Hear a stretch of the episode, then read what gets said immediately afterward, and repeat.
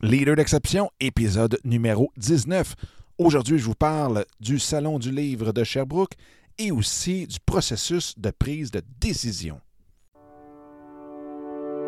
Vous avez investi des milliers de dollars en formation, lu des dizaines de livres et passé plusieurs années à parfaire vos connaissances, mais vous êtes toujours à la recherche de cette confiance optimale de votre pourquoi? Vous avez aussi le syndrome de l'imposteur, vous avez peur de l'échec et ou même du succès. Eh bien, vous êtes à la bonne place. Mon nom est Dominique Scott, coach d'affaires certifié en mindset et intelligence émotionnelle, et bienvenue dans le podcast Leader d'exception où l'on parle des façons les plus simples et rapides d'avoir le meilleur mindset possible en tout temps pour ainsi amener votre vie et tous vos projets à un tout autre niveau.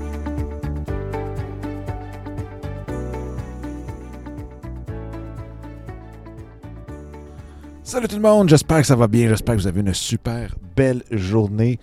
Euh, on est dimanche, présentement le 14 octobre. Hier, je vous parlais que j'allais voir le Salon du livre à Sherbrooke pour euh, rencontrer autant des auteurs que des maisons d'édition pour voir un petit peu quels sont les avantages, dans le fond, à, être euh, édité par une maison d'édition ou d'être auto-édité directement. Et j'ai eu la chance de rencontrer quelques auteurs, de parler avec quelques maison d'édition. Fait que je veux vous euh, parler de ça. Puis en même temps, bien, pour que ça soit un petit peu aussi euh, utile, je veux qu'on jase ensemble des prises de décision. Des prises euh, quand on vient pour prendre une décision. Parce que justement, il faut que je prenne une décision. Est-ce que j'y vais en auto-édition? Est-ce que j'y vais, puis j'essaie de, faire un manuscrit pour envoyer à des maisons d'édition? Et en même temps, présentement, on est en visite pour trouver une maison. Pour ceux et celles qui ne le savent pas, bien, on revient d'un voyage d'un an. Euh, on avait une maison pratiquement de l'eau et tout était fait, même pour euh, la prochaine année dans le Maine aux États-Unis, quand on est arrivé à la fête du travail, donc la première euh, fin de semaine de septembre, pour signer le bail eh bien, euh, les propriétaires nous ont appelés pour nous dire euh, que malheureusement, on ne peut plus louer la maison. Donc, on se retrouvait devant plus aucun plan, euh, plus rien, dans le fond. Et là, c'est pour ça qu'on on, on cherche une maison depuis les deux derniers mois pour pouvoir rester maintenant que les enfants ont commencé l'école parce qu'ils ne voulaient plus faire l'école à la maison pour l'instant. Vous voulaient aussi avoir des amis et ainsi de suite, on les comprend. Ils ont 8, 10, 12 et 15 ans. Donc, euh, c'est très, très, très normal. Mais euh, donc, ça nous. Maintenant, ça nous réduit beaucoup dans nos recherches. Parce qu'avant, on cherchait un petit peu partout aux États-Unis, au Canada et ainsi de suite. Maintenant, on cherche dans une ville qui a 5000 habitants. Donc, euh, c'est sûr et certain que le choix est de beaucoup réduit. Et on, j'arrive tout juste avant d'enregistrer. On arrive de visiter une unité, dans le fond, à. Et euh, là, on doit prendre une, une, décision par rapport à ça parce que, euh, oui, il y a certaines des filles, parce que j'ai quatre filles pour ceux qui. C'est peut-être le premier show qui écoutent, mais j'ai quatre filles et euh, il y en a au moins une et demie, je dirais, qui n'est pas enchantée par l'endroit, trop petit. Les murs sont ronds parce que c'est une ancienne, ancienne maison. Euh, et donc, euh, il y a une architecture un petit peu différente. Mais en même temps, ben, veux, veux pas, c'est assez grand, ainsi de suite. Ça fait deux mois qu'on cherche. Et euh, le prix est excellent, et tout, et tout, et tout, et tout, et tout. Mais on s'est toujours dit qu'on prend toujours en compte l'opinion de tout le monde dans la famille. Mais à un moment donné, on se doit de prendre une décision. Et cette fameuse prise de décision-là, jamais, jamais facile. Un, parce qu'on aimerait ça que cette décision-là plaise à tout le monde. Et en même temps, bien, on veut s'assurer de prendre la bonne décision pour nous, pour la famille. Euh, donc, le, processus de, prise de décision, je sais que c'est quelque chose qui euh, n'est pas toujours des plus faciles, surtout quand une décision pour nous-mêmes, bon, on se dit, bah, c'est pas grave, au pire, euh, si ça marche pas, on se revient de bord. Mais quand c'est pour la famille, quand c'est à long terme, parce que veux, veux pas, de louer une maison, c'est pas ce qui est le plus facile. Euh, de prendre une, de décider d'aller avec les maisons d'édition, ben, ça peut allonger le processus d'avoir un livre et ainsi de suite. On se, soumet à des règles. Il y a des avantages, il y a des désavantages, et ainsi de suite. Donc, euh, c'est de ça que je veux vous parler un petit peu aujourd'hui, discuter avec vous des euh, prises de décision et en même temps, bien, dans cette notion de prise de décision-là, eh bien, on va parler aussi de mes rencontres avec les auteurs et les euh, maisons d'édition. Donc, ce que je veux vous parler, pour ce qui est des rencontres que j'ai eues, ça a bien été. C'est sûr et certain, bon, c'était un salon du livre. Donc, la première chose que j'ai été surpris, je n'ai pas rencontré d'auto-éditeurs. Donc, ce que ça veut dire, c'est que je n'ai pas rencontré d'auteurs qui se sont auto-édités, qui avaient leur kiosque. Là, c'était tout simplement toutes des petites, des plus petites aux plus grosses maisons d'édition. Donc, ça, c'est une des choses qui m'a frappé. Parce que je me disais, au pire, si tu t'auto-édites, au pire, tu prends un kiosque, mais tu, tu y vas. Peut-être que ça serait possible, mais euh, il n'y en avait pas. Donc, est-ce que c'est parce que ça coûte beaucoup trop cher? Est-ce que euh, c'est parce qu'ils n'acceptent pas ce genre-là? Là, malheureusement, je n'ai pas pu regarder ça avec les responsables du Salon du Livre, qui est quand même un, bon Salon du Livre. Euh, c'est pas le plus gros que j'ai vu dans ma vie, mais c'est de loin le plus. C'est de loin pas le plus petit non plus. Donc, euh, je vais peut-être essayer de pousser ça un petit peu plus loin. Mais ce que c'est, c'est qu'effectivement, euh, c'est sûr, les auteurs qui étaient là, mais veut, pas, ce qui était, ce qui était le fun, c'est qu'ils profitaient euh, du fait que c'est les maisons d'édition qui payent pour les kiosques et ainsi de suite et les invitent à venir là. Et toi, ce que tu vas faire en tant qu'auteur, bien, tu n'as qu'à un peu être le visage de, tes livres, de tes créations, et en même temps, bien, de vendre directement. Donc, euh, tu n'as pas à payer comme tel, tu as juste à être là, c'est ton temps. Tu as à être là, donc tu n'as pas à payer pour le kiosque, tu n'as pas à payer pour rien, rien, rien, rien. As juste à être là cette journée-là, ou les, les heures et les journées que ta maison d'édition te permet d'avoir une petite table ronde euh, où est-ce que tu peux rencontrer les gens directement, tu peux vendre tes livres beaucoup plus facilement probablement. Et euh, bingo. Donc ça, c'est quand même un gros avantage. Je veux pas, l'ambiance, c'était le fun. Euh, tu rencontres d'autres gens, tu es, avec, es dans l'ambiance des livres. Donc ça, c'est quelque chose de, de le fun, je trouve. C'est ce côté de gang-là. De l'autre côté, par contre, excusez-moi, je, je prends une petite gorgée en même temps. Euh, de l'autre côté, par contre, ce qu'on s'est rendu compte, c'est que plusieurs maisons d'édition, peut-être pour sauver des coûts, peut-être juste par le fait qu'ils n'ont pas cette expertise-là à l'interne ou quoi que ce soit, euh, pour toutes les raisons possibles, imaginables, mais on s'est rendu compte que les couvertures de livres, euh, souvent, souvent, souvent, souvent, souvent, n'étaient pas adéquates n'attirait pas l'œil. Et c'est drôle parce que moi, je viens, ben, je viens, j'ai passé du temps beaucoup dans le domaine du vin. Hein. J'avais mon magasin d'accessoires de vin, euh, donc j'ai été exposé à beaucoup tout ce qui était l'univers viticole. Et on le sait, c'est prouvé maintes et maintes et maintes fois par plusieurs études que l'étiquette de la bouteille de vin fait vendre. Et c'est la même chose pour un livre. Quand tu regardes un livre, c'est un peu ton, comme ton étiquette de bouteille. Hein. Et on trouvait que c'était fade. Malheureusement, c'était pas des. Mettons qu'on voyait qu'il n'y avait pas énormément d'efforts de mise sur. de mettre une couverture euh, en comment que je dirais ça, euh, vraiment, de, la mettre de l'avant, de, vraiment mettre de l'effort dessus. Et je pense que c'est peut-être, comme je disais, de sauver des coûts, parce que souvent, ce que je regardais, c'est que ceux qui avaient des belles couvertures, comme peut-être la photo, une belle photo, là, je parle pas d'une photo là, euh, entre guillemets, le puis je veux pas tomber là-dedans, mais je veux dire, je pense que vous comprenez un petit peu l'image. Une, vraiment une belle photo de l'auteur en avant qui, qui, a du coffre, qui, qui, amène quelque chose et en même temps qui donne une, notoriété, crédibilité, visibilité à l'auteur. Ben, veux, veux pas, quand on veut avoir ce type de photo-là, ben, il faut prendre un, bon photographe. Il faut aller faire des, des, des shootings de qualité aussi. Donc, c'est sûr que ça l'ajoute au coût de la couverture au lieu d'avoir des images stock, comme on appelle dans le jargon. Donc, des, peut-être des images achetées sur Internet ou quoi que ce soit.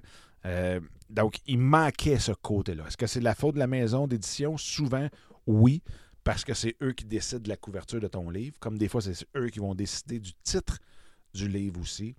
Donc, il y a ce côté-là euh, qui, je crois, si on peut avoir peut-être une maison d'édition qui nous laisse libre cours à notre créativité euh, de ce côté-là, ben, ça peut être intéressant.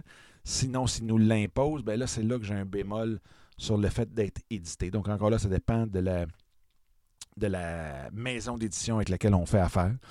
C'est sûr et certain que cette fameuse portion-là de, de tournée euh, qu'on a quand il y a des salons du livre, euh, on n'est pas obligé de tout faire toute seule. Donc, encore là, c'est un petit peu la différence entre est-ce que je veux m'occuper de tout ou bien si je veux mettre ça dans les mains de quelqu'un et boum, ça ne me dérange pas de payer parce que souvent, c'est sûr et certain que les maisons d'édition gardent quand même une bonne partie des revenus. Euh, fait que ça dépend du, fait de dire bon, mais est-ce que je suis capable d'avoir un bon correcteur d'épreuves, un bon réviseur ou réviseuse et euh, de voir est-ce que je suis capable de monter une équipe alentour et de gérer ça. Est-ce que ça me tente de gérer aussi? Ça, c'est l'autre chose aussi. Est-ce que ça me tente de gérer tout ça? Euh, fait c'est ces décisions-là qui euh, que je vais devoir prendre dans les peut-être les prochaines semaines avec l'écriture du livre qui s'en vient. Donc, c'est quelque chose assez particulier. Ça, ça porte quand même euh, à réflexion de voir euh, justement, parce que je sais que je regarde, euh, même ma conjointe, ben, elle a déjà été une réviseur pour des livres. Donc, elle a déjà fait cet emploi-là comme tel. Elle a son bac en littérature. Donc, elle a ce côté-là, si on veut, critique de la littérature. Euh, j'ai le côté marketing et ainsi de suite. Je peux m'entourer de gens dans le domaine du marketing. Donc, c'est de voir tout ça ensemble, de mettre toutes les, pièces euh, du casse-tête ensemble et là, de prendre une décision. Et c'est pour ça qu'en même temps, ben, je me disais, euh, pourquoi pas parler des décisions, justement. Puis, souvent, et c'est ce que je vais faire, c'est ce que je vais vous parler aussi dans les prochains jours concernant cette décision-là d'y aller soit dans l'auto-édition ou d'y aller euh, directement dans le euh, avec une maison d'édition. De prendre une chance, parce que ça ne veut pas dire qu'il n'y a, aucune maison d'édition. Je veux dire, je ne me prends pas pour le grand littéraire. je ne me prends pas comme un, récipiendaire de prix littéraire, du tout, du tout, du tout, du tout. Donc, ça ne veut pas dire que même si je décide de dire Ah oui, je veux une maison d'édition, qu'il y a une maison d'édition qui va vouloir méditer. Euh, fait que de ce côté-là, mais c'est de prendre la chance, c'est de prendre le temps, c'est de, d'essuyer des refus aussi de ce côté-là. Hein. Tandis que quand on auto-édite de nous-mêmes, on peut bien décider de le lancer un 15 novembre, comme un 3 janvier, comme un 12 mai, comme un 23 juin, comme un, un 15 août, si on veut. Tandis que les maisons d'édition ont des saisons propices, des périodes propices à des lancements de livres. Et ils ont toute cette machine-là en arrière qui fait que euh, ils vont prendre des livres et parfois on peut attendre 10, 12 mois avant de euh, d'avoir notre livre sur les tablettes. Tandis que quand on l'autodite, ben si ça arrive, euh, bingo, c'est pas plus grave que ça. On le lance, on l'écrit tout de suite. Dans deux semaines, on fait le lancement, puis on y va. Fait qu'il n'y a pas aucun, aucun problème de ce côté-là. Donc, ce que je veux euh, aussi vous parler, bien, comme je disais, je veux vous parler de tout ce qui touche la fameuse prise de décision. Parce que présentement, comme là, je viens de vous l'exposer, il faut que je prenne une décision sur l'édition du livre. faut que je prenne aussi une décision concernant la maison. Parce que, veux, veux pas, on l'a visité. Nous, ça nous semblait très, très, très, très bon. Mais en même temps, on l'a fait revisiter aux filles. Et les filles, euh, il y en a deux qui ne euh, trouvaient pas ça très, très, très bon. Et ainsi de suite. Mais comme, c'est drôle parce que, comme là, je dois prendre une, décision avec ma conjointe, en tant que leader de la, de la famille, euh, c'est la même chose pour, la, pour un projet, pour une business qu'on a. Oui, on peut prendre l'opinion de tout le monde, mais en bout de ligne, il faut prendre une décision en tant que leader, en tant que chef d'entreprise, en tant que dirigeant ou quoi que ce soit. Donc, c'est comment qu'on comment qu'on fait pour prendre cette décision-là? Et en regardant vraiment le, processus de prise de décision, bien, veut, veut pas, il y a certaines façons de le faire qui, euh, comment je dirais ça? Donc, moi, j'utilise, dans le fond, je vais vous donner les, points sur lesquels je me base pour prendre une décision. Et la première, c'est les signes. Même, non, même avant les signes, je vous dirais la première, première, le premier critère de décision, c'est vraiment comment on se sent. C'est sûr que ça fait longtemps que je porte une très grande attention sur pas juste les émotions, mais vraiment le feeling, la vibration. Euh, total de quand on, se met dans une position, OK, je me vois prendre cette décision-là. Donc, on fait à semblant qu'on la prend comme telle. Comment je me sens? Qu'est-ce qui vibre en dedans de moi? Est-ce que c'est ça tombe à plat? Est-ce qu'on vibre et on dit Ah oui, non, c'est. Oui, oui, oui. je me sens bien, je me sens léger. Euh, je sens que la bonne décision se prend. Donc ça, du côté émotionnel, vibratoire, je dirais que c'est la première chose. Donc, est-ce que en prenant cette décision-là, je me sens léger? Puis je vais vous dire, c'est drôle parce qu'on a visité justement l'unité à, louer. Et je me sentais très léger. Je me sens léger vis-à-vis cet immeuble-là. Et juste avant, on avait trouvé aussi une autre maison, un semi-détaché, même chose que l'autre, un semi-détaché, et euh, qui avait quand même dans le quartier qu'on voulait, et ainsi de suite. Mais le feeling que j'ai eu, c'était vraiment plat, zéro. C'était pas. Il n'y avait pas de légèreté.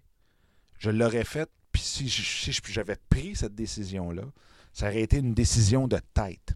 Parce que oui, le prix était bon, euh, oui, il y avait certaines petites choses dedans qu'on aurait voulu euh, changer, mais la personne qui s'occupait de la location de cet immeuble-là me disait absolument rien. Et quand je me fermais les yeux, je me voyais, OK, je prends la décision, je l'appelle, on visite, et ainsi de suite. Ouah! Tu sais, tout de suite, là, j'ai vu que c'était pas la bonne décision.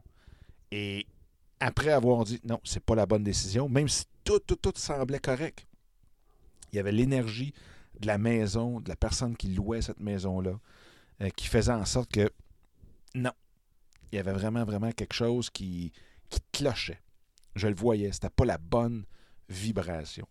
Et quand on a visité l'autre, j'ai fait whoop, assez pour dire OK, on va aller chercher les enfants, on va ramener. Et là, évidemment, ben, c'est sûr, on ne peut pas plaire à tout le monde. Euh, aussi, il faut voir un petit peu l'historique en arrière euh, de ça parce que, veux, veux pas, quand on est adolescent, adolescente, c'est sûr que souvent, au premier regard, on voit pas tout ce qu'il y a en arrière et on se dit non, ça va pas. Puis après ça, on se dit ben, finalement, une chance, c'est super cool. Hey, j'avais jamais pensé à ça, euh, c'est vraiment cool, en tout cas, qu'on a pris une décision comme ça.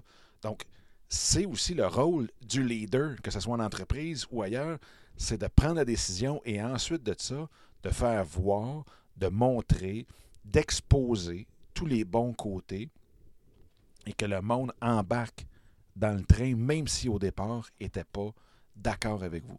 Parce que souvent, souvent, on dit que dans une entreprise comme dans une, une équipe sportive, le coach qui prend la décision, euh, l'entraîneur va prendre la décision, bien, il y en a un tiers qui va être contre, un tiers qui va être neutre, un tiers qui va être pour.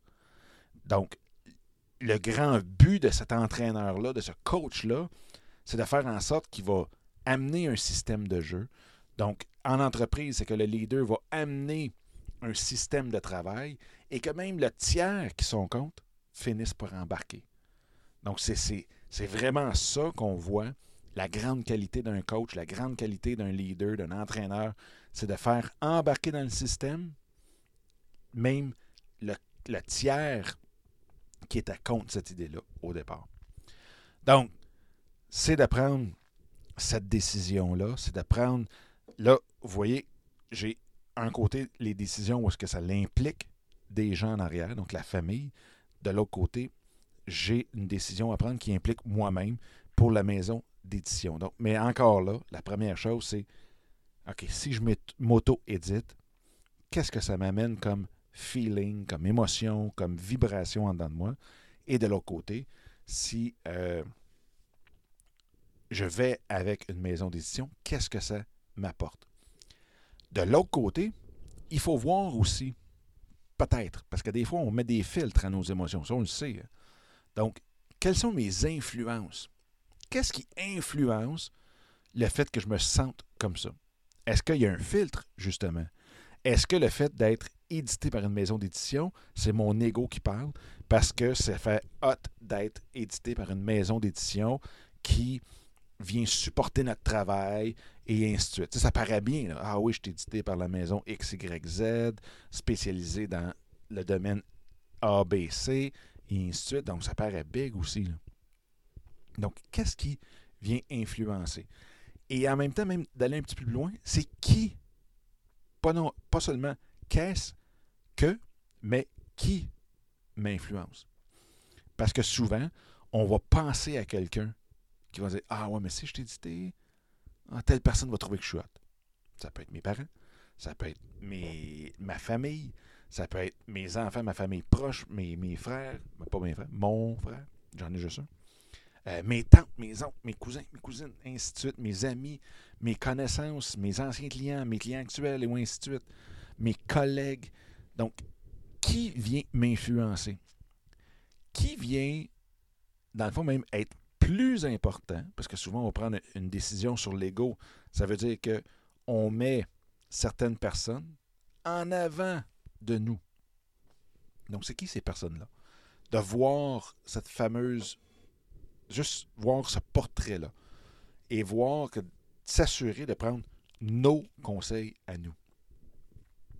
De prendre, de s'assurer que la décision, l'émotion suscitée par telle ou telle décision viennent vraiment de notre cœur et non pas de notre tête, et vient vraiment de notre cœur, de nous-mêmes et non pas des personnes à l'extérieur. Bien entendu, ben, une décision ne devrait jamais, jamais, jamais vous empêcher de dormir. Donc, est-ce que de prendre une décision ou d'une autre va vous empêcher de dormir? D'aller voir aussi, ben, ça revient un petit peu à tantôt, mais d'aller voir vos forces et vos faiblesses aussi. Hein. C'est de se connaître nous-mêmes. Si on est désorganisé, si on n'est pas bon en marketing, si on n'est pas bon en, écriture, euh, puis si on n'est pas capable de s'entourer, d'avoir une équipe, ben peut-être que l'auto-audition n'est pas pour vous. Mais si vous êtes quelqu'un de très organisé, quelqu'un avec une bonne équipe entouré d'une bonne équipe, pardon, et euh, si vous êtes capable de, de, de marketer, de vraiment être là, puis de promouvoir vos choses, ben, peut-être que l'auto-audition, dans ce cas-ci, serait une très, très, très bonne euh, façon de faire pour vous. L'autre chose, ben, veut, veut pas, c'est sûr, moi c'est beaucoup, beaucoup avec le feeling, c'est, c'est suivez votre intuition. Arrêtez d'analyser aussi. Il y a cette portion-là. Et ça, ça part avec des petites décisions. Des décisions de vie qui impactent, qui, ont un impact sur les gens autour de vous, comme moi dans ce cas-ci avec la famille et ainsi de suite. Oui, on peut analyser un petit peu plus vite. Mais en même temps, à la fin de la journée, s'il vous plaît, suivez votre intuition. Et souvent, l'intuition va arriver quand vous dites Ah non, oui. Puis tu sais, on appelle ça l'impulsion. mais souvent, c'est notre intuition. Et il faut juste, juste savoir différencier impulsion, intuition, analyse et ainsi de suite.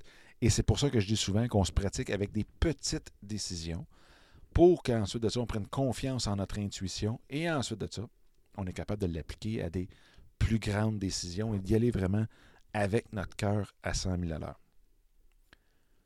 L'autre chose, ben, c'est un petit peu comme je disais tantôt, bien, c'est sûr et certain que s'il y a des, des, drapeaux rouges qui lèvent, puis vous faites comme Ouais, mais ta minute, là, ça n'a aucun bon sens. Il va me rester une pièce par livre, puis je risque d'en vendre 300 dans mon année, puis ça va me prendre euh, quatre salons du livre avec les hôtels et ainsi de suite pour aller voir ça. Il y a un moment donné, là, quand vous mettez à penser à ça, là, puis que là, il y a des, des, des, des, flags, des, des, drapeaux rouges qui lèvent ou, comme je disais tantôt, comme je mentionnais avec la maison, où ce que la personne qui s'occupe de la location, c'était pas la meilleure, euh, meilleur feeling. Il y a un drapeau rouge qui lève. C'est évident, ben, suivez aussi cette, euh, ce feeling-là. Bref, c'est vraiment sur l'émotion suscitée, sur la vibration suscitée par une prise de décision. Et souvent, ce que vous pouvez faire, c'est de dire, dépendamment de c'est quoi la décision, euh, vivez pendant 2, 3, 4, 5, 7 jours en faisant semblant que vous avez pris une décision. Et regardez sur du court, moyen, long terme. Euh, et là, on prend, long terme étant 7 jours. Comment vous vous sentez?